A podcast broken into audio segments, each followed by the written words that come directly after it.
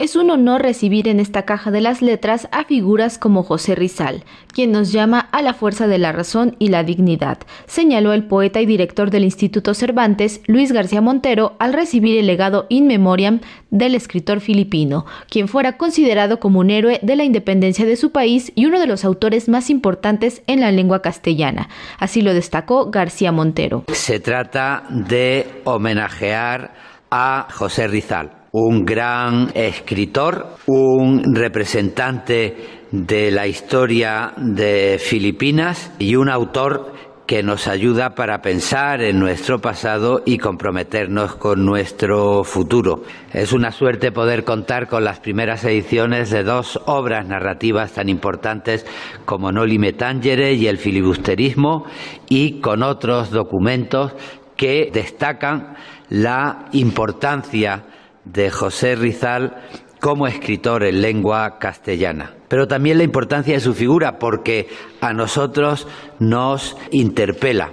De igual manera, comentó que el legado de Rizal, colocado en la caja 1690, está muy cerca de donde se resguardan los documentos de Miguel de Unamuno, escritor español que santificó al autor filipino como San José Rizal. Así que esta cercanía permite un diálogo entre los escritores. Para nosotros es un honor porque dialoga con Miguel de Unamuno, porque dialoga con la mejor tradición española, porque dialoga con la cultura como la verdadera riqueza de los pueblos que crea vínculos y porque es una gran herencia que nosotros queremos recibir del pasado, es una alegría poder dar entrada en la caja de las letras del Instituto Cervantes al legado de José Rizal representado en sus libros, en sus manuscritos y en la voluntad de respeto a la dignidad humana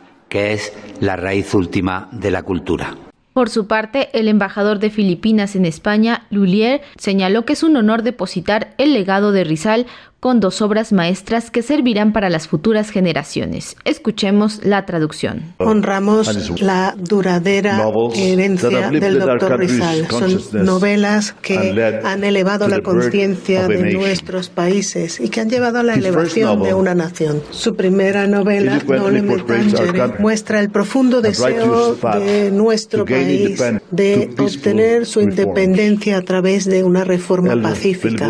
El filibusterismo narra la visión resultante de ese momento pivotal de la historia, con una nueva independencia convertida en destino inevitable. Ambas han encendido el fuego de la libertad y la posibilidad de libertad, felicidad y prosperidad en el corazón de todos los filipinos. Para Radio Educación, Pani Gutiérrez.